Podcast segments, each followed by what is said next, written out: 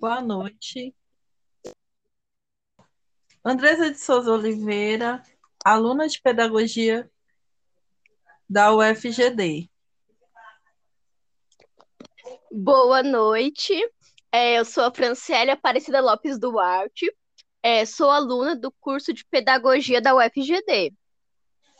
Boa noite, meninas. Sou a Jennifer Thalia, do curso de pedagogia da UFGD. E a gente vai falar sobre o livro de Franco Cambi, A História de Pedagogia, mas no século XIX. O sé ao século da pedagogia, conflitos ideológicos, modelos formativos, saberes da educação. O século XIX, ele é considerado o século da pedagogia porque teve uma situação de luta de classes, né? Entre duas, duas classes, a burguesia e o proletariado. O que seria a burguesia? A burguesia é uma classe social do regime capitalista. Ela era composta pelos donos dos meios de produção, pelos possuidores de riqueza, comerciantes, banqueiros, ou seja, os donos da fábrica. E o proletariado, no caso,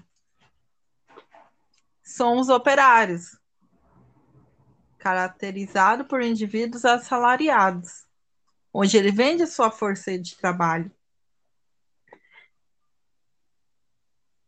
O que podemos falar sobre esse século, né? Esse século foi, ele é considerado revolução porque ele mudou a vida das pessoas economicamente, socialmente, né? E, o que podemos falar das fábricas, né?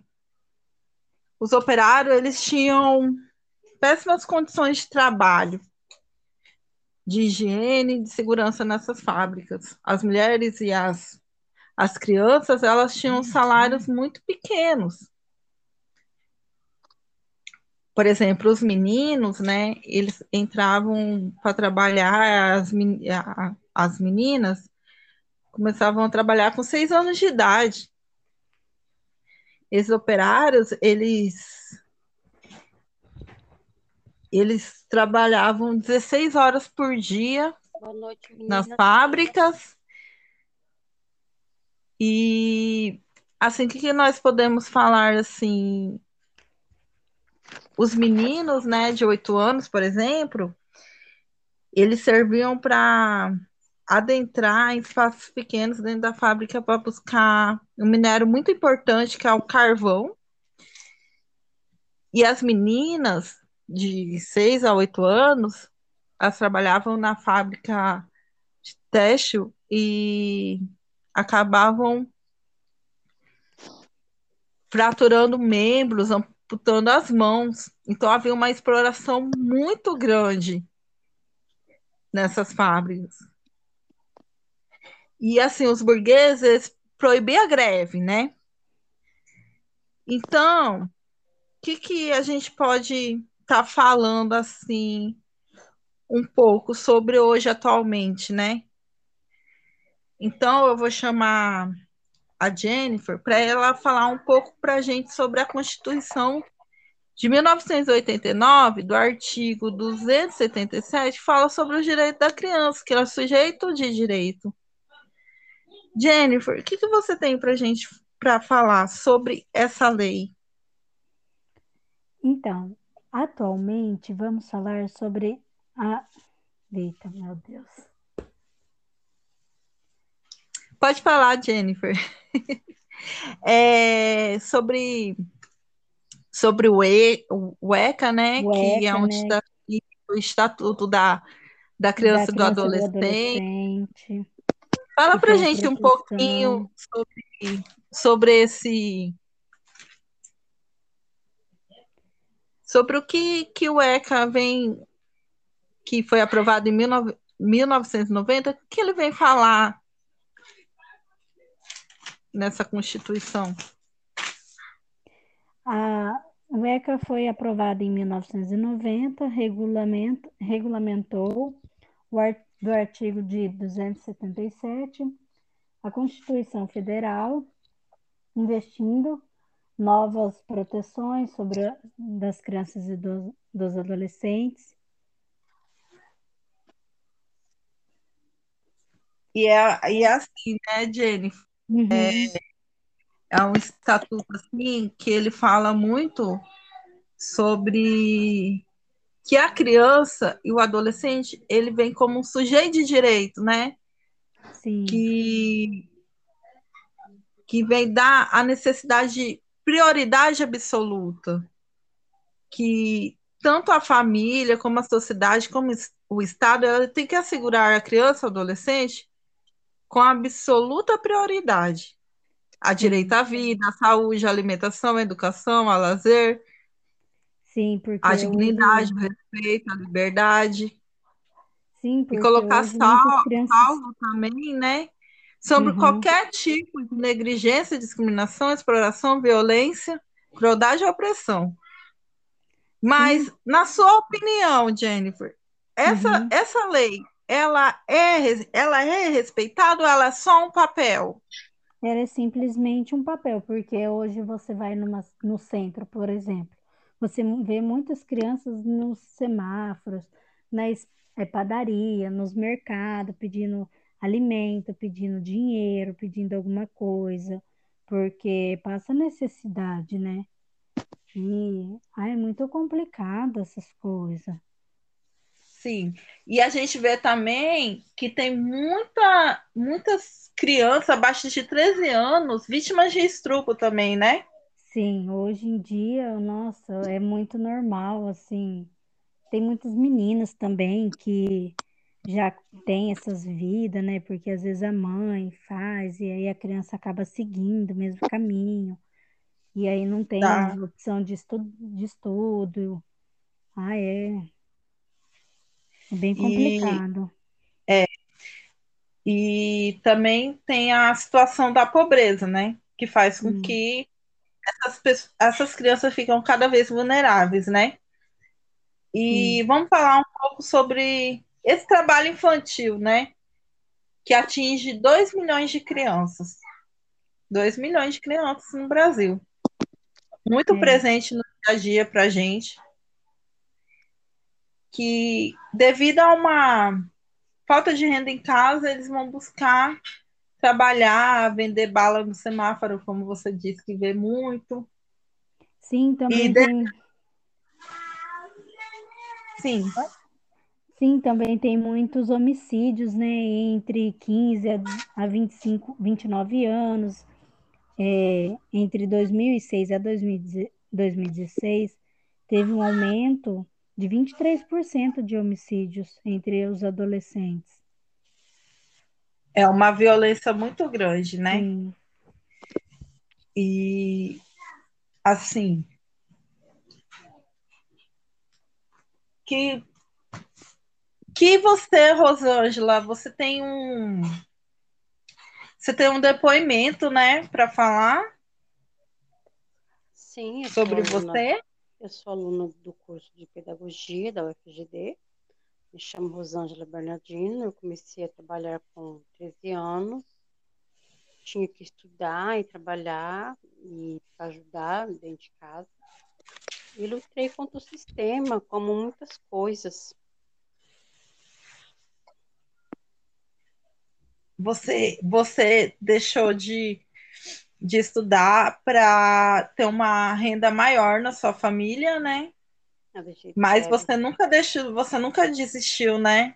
nunca Você desisti. é um exemplo de superação. É, superação. E uma coisa assim que podemos dizer do século XIX também foi sobre, sobre algumas pessoas que influenciou no mundo da pedagogia, como Pestalozzi, né?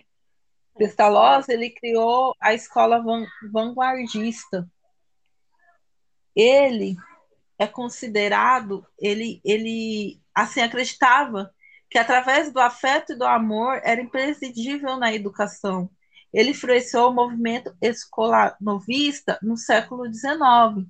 Ele incentivava a criança a desenvolver suas habilidades naturais e natas, de forma que a criança desenvolvesse de dentro para fora toda a aprendizagem que, que passa pelo sentido e reforça que o progresso do aluno deve ser acompanhado passo a passo. A criança deve contribuir sua autonomia intelectualmente e moral, aprendendo e aprender.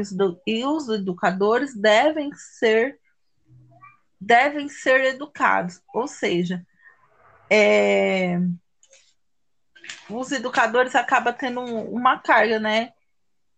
A gente aprende com as crianças, né? E assim, que podemos falar também é sobre Floebel. Ele é reconhecido como o pai do brinquedo, o pai do brinquedo pedagógico. Ele é conhecido como o que formou o jardim de infância. Por que, que ele é o pai do brinquedo pedagógico? Porque ele, ele foi professor das crianças de 0 a 8 anos, então ele fazia uns brinquedos de pano. Através desse brinquedo de, de pano, ele disse que ele viu o mundo interno e externo das crianças. Ele estimulava na infância a criança a se desenvolver melhor, a, a necessidade frequente para se desenvolver, o brincar é a principal forma de aprender, ensinar e apresenta ao mundo a criança que já tem tudo de bom, mas que precisa desse fato da educação para transparecer. É, Franciele, me fala, o que o lúdico apresenta atualmente na vida da, das crianças? Então, Andresa, é, o lúdico, ele é um recurso pedagógico que ele tem uma grande importância, assim, para ajudar a auxiliar na aprendizagem das crianças, na educação infantil.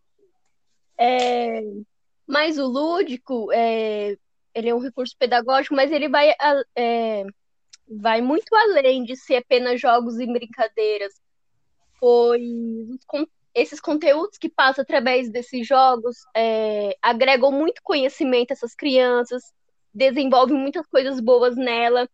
E esse aprendizado nas crianças é, é de uma forma pra, prazerosa, de uma forma divertida.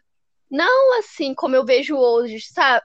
Como eu vejo hoje que, sabe, é um conteúdo assim que tem muitas regras, que é de um jeito só. Eu acho que ele quis passar isso, né? Que o lúdico, o lúdico é algo que algo bom naquela época, né? Que. É... Ai, meu Deus, me perdi, desculpa. Sim. Sim. Ele quis dizer assim que, Sim, que... Lúdico, você brinca e aprende ao mesmo tempo, sabe? Sim. Assim a criança aprende melhor. Tipo, igual Sim, a matemática. Andressa. Sim, Andresa, tipo, desenvolve, sabe, na criança, muitas coisas boas, como comunicação, atenção, desenvolvimento é algo muito bom na educação infantil. Ai, me enrolei. É algo muito bom na educação infantil. Sim. Esse recurso e, pedagógico. E, e, e, assim, é verdade, o lúdico ele é importante na educação infantil. Sim, muito importante. Assim, outro ator, assim, que eu queria falar um pouco é sobre o Herbert. Ele foi muito importante na pedagogia, só que ele tinha um, um ensino assim tradicional, conservador, entendeu? Ele tinha a finalidade da educação, da moralidade, formar o caráter através de cinco instruções, que são é, a preparação, a apresentação, a assimilação, generalização e aplicação. Ele preparava a aula, apresentava a matéria, ele associava o, o antigo e o novo, ele generalizava o entender esse conhecimento e o exercício era aplicado pelo professor. Ele tinha o método tradicional, mecânico, automático e associativo. Ou seja, esse método dele, infelizmente, é usado por algum, algumas pessoas.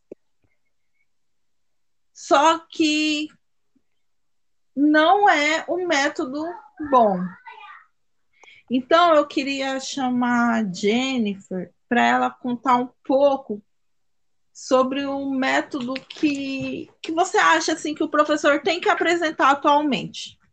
Sim. O método é muito importante. Ensino vulnerável, ensinar sem método, ensinar sem o método. Entanto, ah, eu... ele não ele não se fala assim que o método ele tem que ser único, né? Sim. Jennifer. Você pode que o professor métodos, né, de ensino. É, que o professor tem que ter vários métodos, mas que ele tem que respeitar as ideias dos alunos. Sim. Que esse método tem que ser coletivo, que ele tem que discutir, refletir, analisar, avaliar e se autoavaliar. Ele tem Sim, que desenvolver vários. Sim, a importância métodos. da voz da criança, né? Ao que ela Sim. entende, ao conhecimento dela também, não só do professor. Eu penso assim. Sim, é. né? Você tem que entender, né? Se a criança está realmente entendendo aquilo que você está explicando, qual é a dificuldade da criança, você tem que chegar e perguntar, ah, eu estou vendo que você está com dificuldade nisso. Vamos, aí você senta, ensina a criança, ah, pega um brinquedo diferente, uma forma diferente para ensinar aquilo para a criança, para ela entender, às vezes de um jeito que você está fazendo com uma outra criança, a outra criança não está entendendo, aí você procura um outro jeito de explicar, de ensinar.